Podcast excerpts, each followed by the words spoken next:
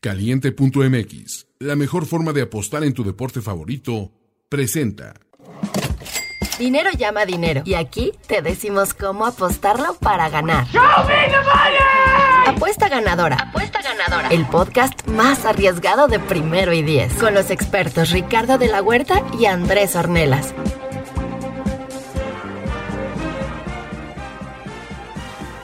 Queridos amigos, espero que vengan de escuchar nuestro podcast de props para, para el Super Bowl 54. Eh, y si no, pues escuchen este, después regresan a los props, no pasa nada, no, el orden de los productos, no, de los factores no cambia el resultado final. Lo que sí cambia, querido Andrés, es que este es el último partido de la temporada regular. Se nos acaba una temporada más de NFL. Correcto. ¿Recuerdan mi cábala? Les tengo una buena noticia. Sí voy a dar un pequeño análisis del partido. Simplemente no voy a dar pronóstico. Para quien no nos siguió... No me quieras discutir.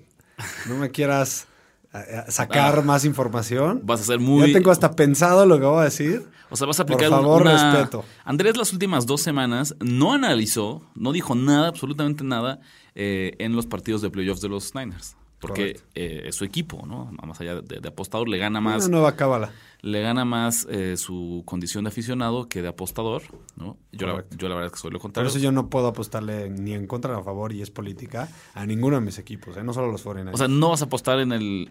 al partido. Al no. partido no apostarías, ok. Nunca, no habría ni... A lo mejor a un, al total en algún lado, pero no creo. Y si te dieran una línea así que tú pensaras que tiene un valor inmenso, que, que esta línea estuviera en Niners, no, no. o sea, Niners no. más 7, Es política, es política de la empresa. no jugarías así. Es política de la empresa.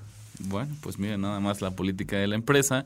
Hoy, justamente, eh, el CEO Ulises Arada, yo creo que fue en reclamo de, de lo mal que hablamos de él, obligó a Andrés a que hable. No, no, poquito. la verdad. Tú di que sí, más- tú di que sí, tú di que fue culpa de Ulises. Así ante la duda, si algo sale mal, siempre le puedes echar la... la- o sea, si la- pierden los Niners. Además, a ver, no nos hagamos tontos. Ulises es el enemigo público número uno de toda la comunidad de primero y diez. No veo por qué habría que cambiar eso. Al contrario, ¿no? que, que lo disfrute, que lo aproveche. Eh, Super Bowl 54. San Francisco 49ers visitando, bueno, en una cuestión oficial, porque el equipo de la American es local, pero contra los eh, Chiefs de Kansas City, partido en Miami. La línea en este momento, menos uno. Abrió en menos uno y medio, ¿no? Exactamente. No, de hecho, según yo. Abrió en pick. Luca. Head, no, Luca. Head en pick. Pero oficialmente abrió en menos uno. ¿Qué es lo que pasa acá? Entonces decimos altas y bajas de 54 y medio. Vamos a pasar. eh, vean hablando. Actualmente. Actualmente. Abrió, según yo, en 51 y 50 medio. Hijo, no. ¿Tú, no en sé. cuánto- tú en cuánto la viste originalmente? Abierta en 53 y medio. ¿53 y medio? No sé, 53. Vamos- No sé, a lo mejor hubo Luca Head más bajo. Vámonos primero entonces con ese menos uno. Tú dices eh, que el pick fue simplemente Luca Head. Luca Head lo hemos platicado, no pasa nada, lo repetimos una vez. ¿Qué significa esto? Que, pues obviamente las líneas no las hacen en el último minuto. Van pronosticando en los posibles encuentros que hubiera qué líneas saldrían para, para estar seguros, ¿no? Y mm, algunas casas de apuestas las hacen disponibles desde antes que sea oficial el partido. Una semana antes. Seguramente desde las finales de conferencia tú podías apostar una línea Chiefs contra eh, 49ers en pick. ¿Qué pasaba si no llegaban estos equipos? Se, cancelaba, la tu apuesta. Entonces, en ese momento, en esa circunstancia, una semana, hace una semana, bueno, hace dos semanas, en realidad, teníamos pick. El volumen de apuestas que recibieron en ese, en ese momento fue suficiente para que cuando lo abrieran de forma global, ahora sí oficial a todo el público, arrancara. Según yo, arra- arranca en, en, en menos uno y rápido brinca hasta menos uno y medio, que es lo más favorito, o sea, ha sido el- el- el swing más grande que ha habido en esta línea, y después en uno y medio entra el dinero de San Francisco de vuelta y la coloca en, en este uno, que la verdad ha sido muy poco el movimiento que ha habido. Esto nos habla como ya... Normalmente en los Super Bowls. El mercado ya es muy eficiente, ¿no? Ya, ya- Exactamente. ya- ya no hay errores, ya no hay... Mira, empezando, si quieren hablar eh, de, de- de las tendencias, 59% del lado de los Chiefs y, y la misma cantidad en, en- en dinero y en, y en tickets, ¿no? A lo mejor un por ciento por ahí. Ahorita si quieren, chica. Sí, un poquito más.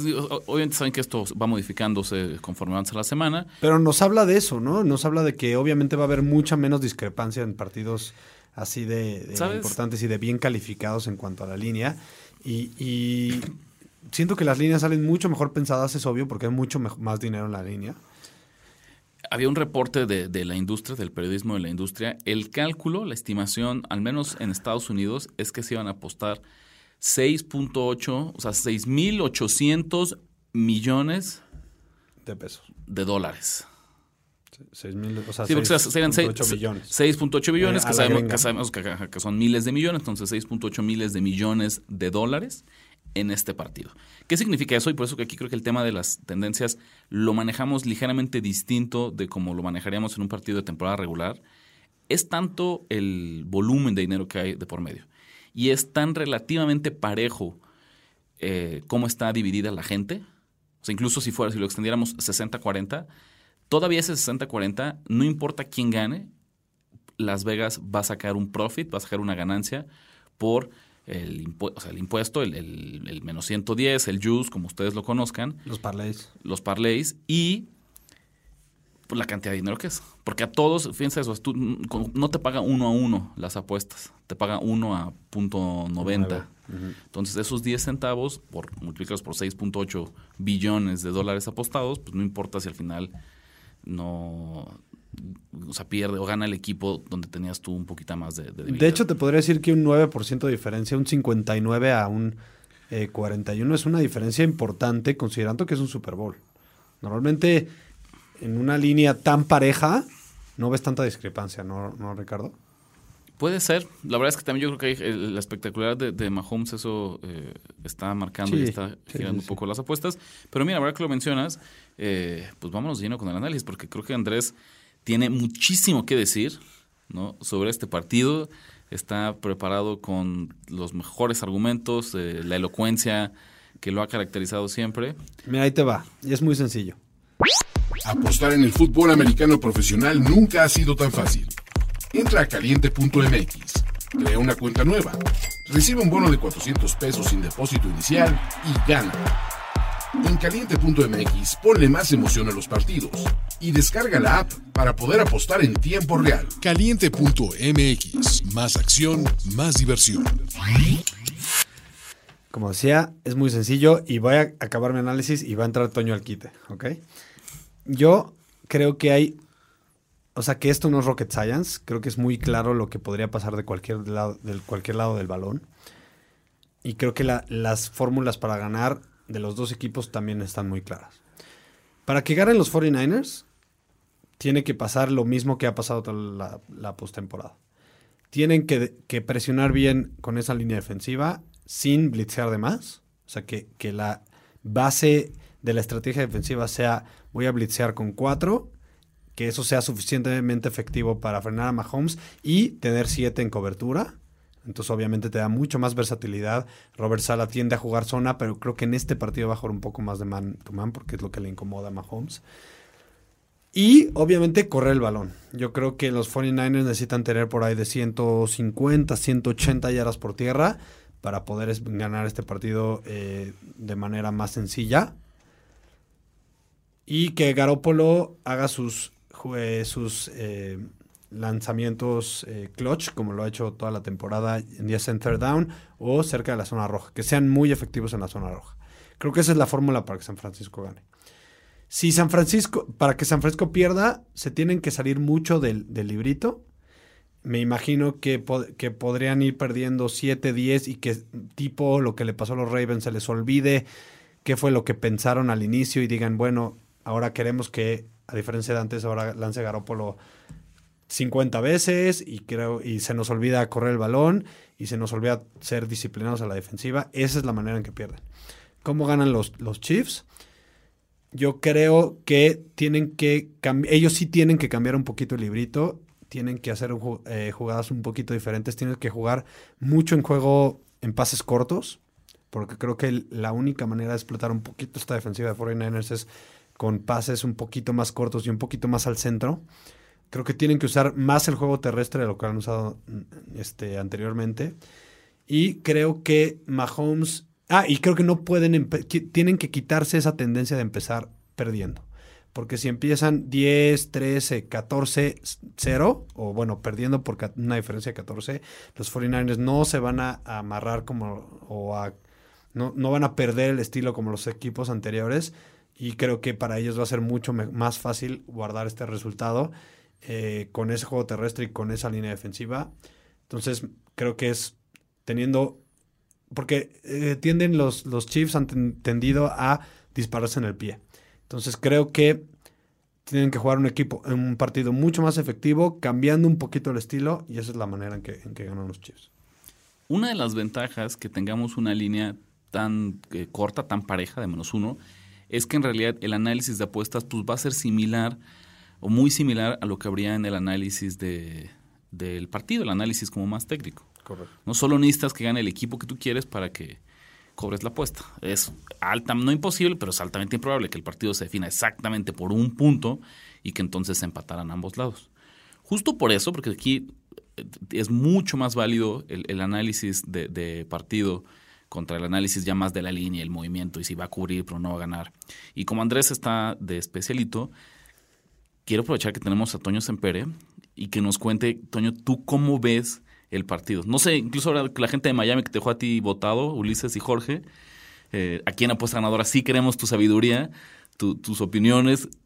¿Cómo ves todo el partido? ¿Quién, quién, quién pinta para favorito? Pues mira, de entrada creo que mi favorito en este, en este, esta semana de Super Bowl es el tipo que le está surtiendo las bebidas a el equipo al primero y dice en Miami, porque ayer me hablaron unos borrachos supuestamente imitando a, Sutcliffe y a, otros comentaristas, vamos a Pepe Segarra, y tengo la impresión de que eran Ulises y Pablo Viruega y una bola de fascinerosos de allá, entonces me imagino que si alguien está haciendo su agosto es precisamente la persona que les, les, les atiende, ¿no? Pero eh, justo antes de que llegaras estábamos Andrés y yo hablando un poquito de, del miedo que nos provoca como aficionados este Super Bowl en particular, porque nos quedamos, después de la experiencia del Super Bowl contra Ravens, en el que como que todos teníamos una cierta confianza de, bueno, es que San Francisco va a ganar, ¿no? San Francisco trae eh, todo, San Francisco tiene como que todas las herramientas y se van abajo muy rápidamente, empieza a, suceder una tragedia tras otra. Después viene el famoso apagón del cual viene un resurgimiento, entonces brevemente soy la esperanza. Creo que a partir de ese momento se te quita el aura de invencibilidad de tu equipo. Y esta vez como que no nos hemos creído ni él ni yo particularmente en toda la temporada de que el equipo es de un calibre para no solo ganar un Super sino dominarlo. Le digo que esta es la primera vez que estoy yo en una situación de que digo, si lo perdemos, entiendo por qué lo perderíamos, y es por dejar que Mahomes y la ofensiva de los Chiefs se vayan rápidamente arriba. Porque estar, eh, o sea, intercambiar touchdown por touchdown contra esta ofensiva es medio complicado. Aquí ellos anotan muy rápido. Eh, las ofensivas de San Francisco han sido efectivas, pero han sido más deliberadas. De control de balón, de, correr mucho y de dejar a Jimmy G como un recurso de emergencia casi casi, ¿no? Eh, siento que para mí el esquema es, y se lo, se lo comenté a Andrés, es eh, Bosa y, este, y, toda, la, toda la línea de San Francisco tienen que empezar a intimidar a Mahomes desde que Mahomes se baje del autobús. O sea, en eso no tienes que empezar a, presionar, a golpear, a presionar, a golpear todo el tiempo para que todo el primer medio no esté, no tenga un solo respiro. Tienes que sacar, eh, Robert Sala en ese sentido, que toda la, variedad de, blitzes y de, formas de, cargar o de repente de retraer a su, a, su línea cuando no lo esperen para desconcertar. Eh, es una ofensiva tan rápida que solo le puedes, eh, digamos que, dominar o al menos controlar con rapidez. La rapidez sí la tiene San Francisco, pero en el esquema que salgan, creo que se va a definir y todo va a ser una cuestión de las líneas. Entonces, yo, contrario al, a, estas, a, esta línea que están dando, sí siento que San Francisco puede ganar. Y que puede ganar de alguna manera eh, sobreponiéndose a una línea adversa. Porque digo, lo vimos en, los juegos anteriores, están mucho más cerradas las líneas de lo que acabó siendo el partido, ¿no? Entonces siento que, o sea, también es difícil de pronosticar cómo van a jugar ellos. Eh, nada más basándonos en, el mero resultado. Siento que es un equipo que ha logrado sorprenderse a sí mismo con un nuevo esquema en cada propuesta, ¿no? Me gusta para un pronóstico de un, creo que se lo mandé a George, le dije, me gusta para un San Francisco 31 y un Chiefs 24. Ahí está. Yo, la parte que coincido, me parece que, no por mucho, que creo que también la ofensiva de Kansas City es de élite, pero San Francisco debería ser el favorito en este partido. Tal vez con esta misma línea y solamente un punto, un punto y medio. Tal vez en pick y que en serio nos queda claro un campo neutral, un pick. No hay nada más eh, claro que, determine un, pues vaya, una neutralidad entre ambos equipos. No es el caso. Una de las narrativas que yo más he escuchado, no solo en estas últimas dos semanas de análisis del Super Bowl, sino en el último mes, en todos los playoffs, es lo mucho que mejoró la defensiva de Kansas City en la segunda mitad de la temporada, ¿no? Después del bye. Yo no se las Yo no se las compro tampoco para nada. Quiero dos cosas. Una, una que sí reconozco es el tema de empezó por diseño la defensiva de Steve Españolo a disparar más, ¿no? A presionar más al quarterback con, con más hombres y eso le funcionó, es muy cierto. También creo que pues ya cuando tienes dos semanas para prepararte para un mismo rival, tampoco es que fuera una gran sorpresa o muy versátil, ¿no? Y decía el otro, no se las creo porque el tema es, eran tan, pero tan malos que obviamente estaban destinados a mejorar un poquito. Y se hace más notorio. Y se hace más notorio. Mejoría por que sea. Yo estoy completamente de acuerdo contigo. ¿eh? No, la verdad es que era, era, era fatal. Igual nos metemos un poquito a la, a la división de lo que sería la defensiva por pase y la defensiva eh, contra la carrera de los Chiefs. En el caso por, por, por, pase, siempre es importante ver. Es cierto que redujeron bastante eh, las yardas por pase que estaban permitiendo, pero, y sobre todo las jugadas explosivas. Cuando analizamos contra quién jugaron eh, en el cierre de la temporada y más importante, cómo jugaron, nos damos cuenta que hubo algunas cosas ahí que creo que sí afectaron mucho y les inflaron las estadísticas a la defensiva. Jugaron en casa contra Denver en un partido de Nevada. Jugaron en Chicago con mucho viento contra Mitch Trubisky. ¿no? Contra los Raiders en casa en un partido que también tuvo doble dígito de millas, eh, o sea, con mucho viento y eso afecta mucho el pase. Y por ahí también metería un juego contra los Pats que ya venían desinflados, que se jugó en Nueva Inglaterra en el frío de diciembre, o sea, de, de, o sea, de la segunda mitad de la temporada no me parece que hayan tenido un test verdaderamente eh, sobresaliente, un, juez, alguien que verdaderamente los exigiera ver qué tan buenos son. No que la ofensiva aérea de San Francisco sea de élite, pero sí está, siento yo, por encima de cualquiera de estas, nada más por el factor de velocidad.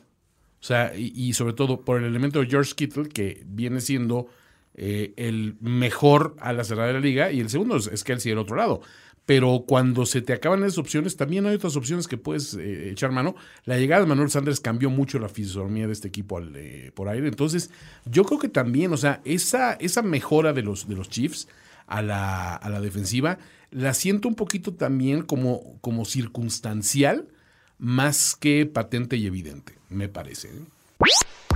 Apostar y ganar en el fútbol americano es muy sencillo. Crea una cuenta en caliente.mx Recibe tu bono de 400 pesos y gana junto con tu equipo favorito semana a semana. Apostar es seguro, sencillo e inmediato a través de la app de caliente.mx. Caliente.mx, más acción, más diversión. Aunque la ofensiva terrestre de San Francisco no tuvo al corredor con más yardas, ni fue la que lo consiguió más a lo largo de la temporada, podríamos hacer un caso si hay un argumento para decir que este es la mejor, el mejor ataque terrestre de la NFL al menos para ponerlo en la conversación, en un debate, sí se merecen estar en ese nivel de élite donde podría estar eh, Baltimore, Tennessee, que curiosamente equipos que también estuvieron en playoffs en la conferencia americana. A mí me parece que aquí se va a exhibir muchísimo la vulnerabilidad que tiene la defensiva de Kansas City contra la carrera, que otra vez pareciera que ya mágicamente se, se, se corrigió, se curó después de poder frenar a Derrick Henry no es lo mismo frenar a un, al mejor jugador de un equipo a frenar a un esquema complejo, versátil, dinámico, que ha funcionado con distintos corredores, que ha creado muy bien el play action, que mueve eh, los bloqueos, mueve la línea, la línea de golpeo y eso complica muchísimo cómo lo ajusta la defensiva de los Chiefs.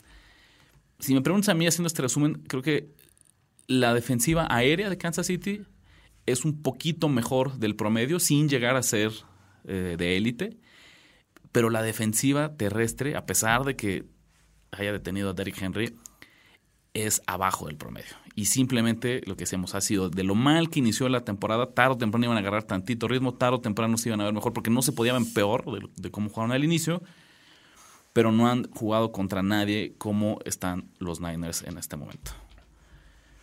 Andrés no va a tener pick, yo les doy dos, ¿no? Me gustan a mí los dos. A mí, vamos, tengo un pick y una preferencia. O sea, un pick oficial y, una lectura. Yo creo que San Francisco va a ganar este partido. Entonces, me gustaría eso como, como, como pick. No voy a meter ese pick oficial. ¿Cuál va a ser mi pick oficial? Van a ser las bajas. Las bajas de 54 y medio. Eh, porque eh, me parece la típica sobrereacción del mercado. Si bien si hay cierto balance, hablábamos de, las tendencias de 60, 50, está como entre 60 y 56% lo que está respaldando a Kansas City. En el tema de las altas, la preferencia del público ha sido abismal. El 80% de la gente está jugando estas altas, lo cual llevó la línea hasta 54 y medio. La típica, pues claro, tienes al Super Bowl con dos equipos populares, con dos ofensivas eh, explosivas, una por aire, otra por tierra. Tienes una defensiva de la que se ha dicho que también puede ser vulnerable. La gente quiere ver puntos en Miami, ¿no? Y eso ha inflado la línea, no porque Kansas City venga de anotar muchísimos puntos en, los playoffs de la conferencia americana, significa que lo va a poder repetir ante unos Niners, que también el, el upgrade en el nivel de competencia que va a enfrentar Kansas City esta semana, a diferencia de lo que le tocó en sus dos partidos anteriores, es abismal. Bajas de 54 y medio, San Francisco más uno. No lo parlen, déjenlo así. Y una última recomendación que luego me lo preguntan, en una línea tan cortita como de, este uno, ¿qué es mejor, tomar el spread o jugar el money line directo y olvidarte de ese punto? Mi recomendación es esta, si vas a jugar tú con San Francisco, toma el punto, nunca está de más. Quédate con ese puntito extra. Si vas a jugar Kansas City, paga un poquito más y déjalo en pick. igual no te arriesgues para que no te preocupes, porque imagínate la frustración de, de tú escoger eh, Chiefs y no querer y tomar el menos uno y resulta que eso ocurrió y entonces un juego sufrido que disfrutaste y empates tu apuesta. Chiefs agarra Money Line, Niners agarra el spread. Diviértanse, un gran Super Bowl para todos. Toño Sempere, muchísimas gracias. A ustedes. ¿No? Andrés. Listo. Eso es todo. Esto fue apuesta ganadora, la temporada 2019. Cobremos todos esos tickets y Go Niners. Caliente.mx, la mejor forma de apostar en tu deporte favorito, presentó. ¿Listo para jugar como los expertos? Apuesta ganadora. Apuesta ganadora. Voz en off Ultra V Psycho. Una presentación para primero y diez.